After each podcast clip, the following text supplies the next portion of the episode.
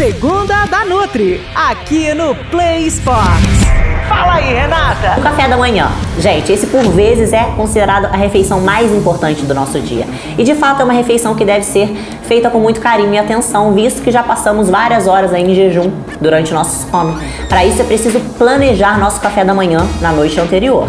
Isso anula a possibilidade de escolhas erradas por causa de falta de planejamento, por exemplo. É difícil pensar com clareza quando estamos sonolentos e às vezes atrasados para sair. E a indústria sabe disso e se apropria muito bem desse fato. Via de regra, tente incluir no seu café da manhã uma porção de frutas, mas possivelmente somente uma fruta não vai te sustentar por muito tempo.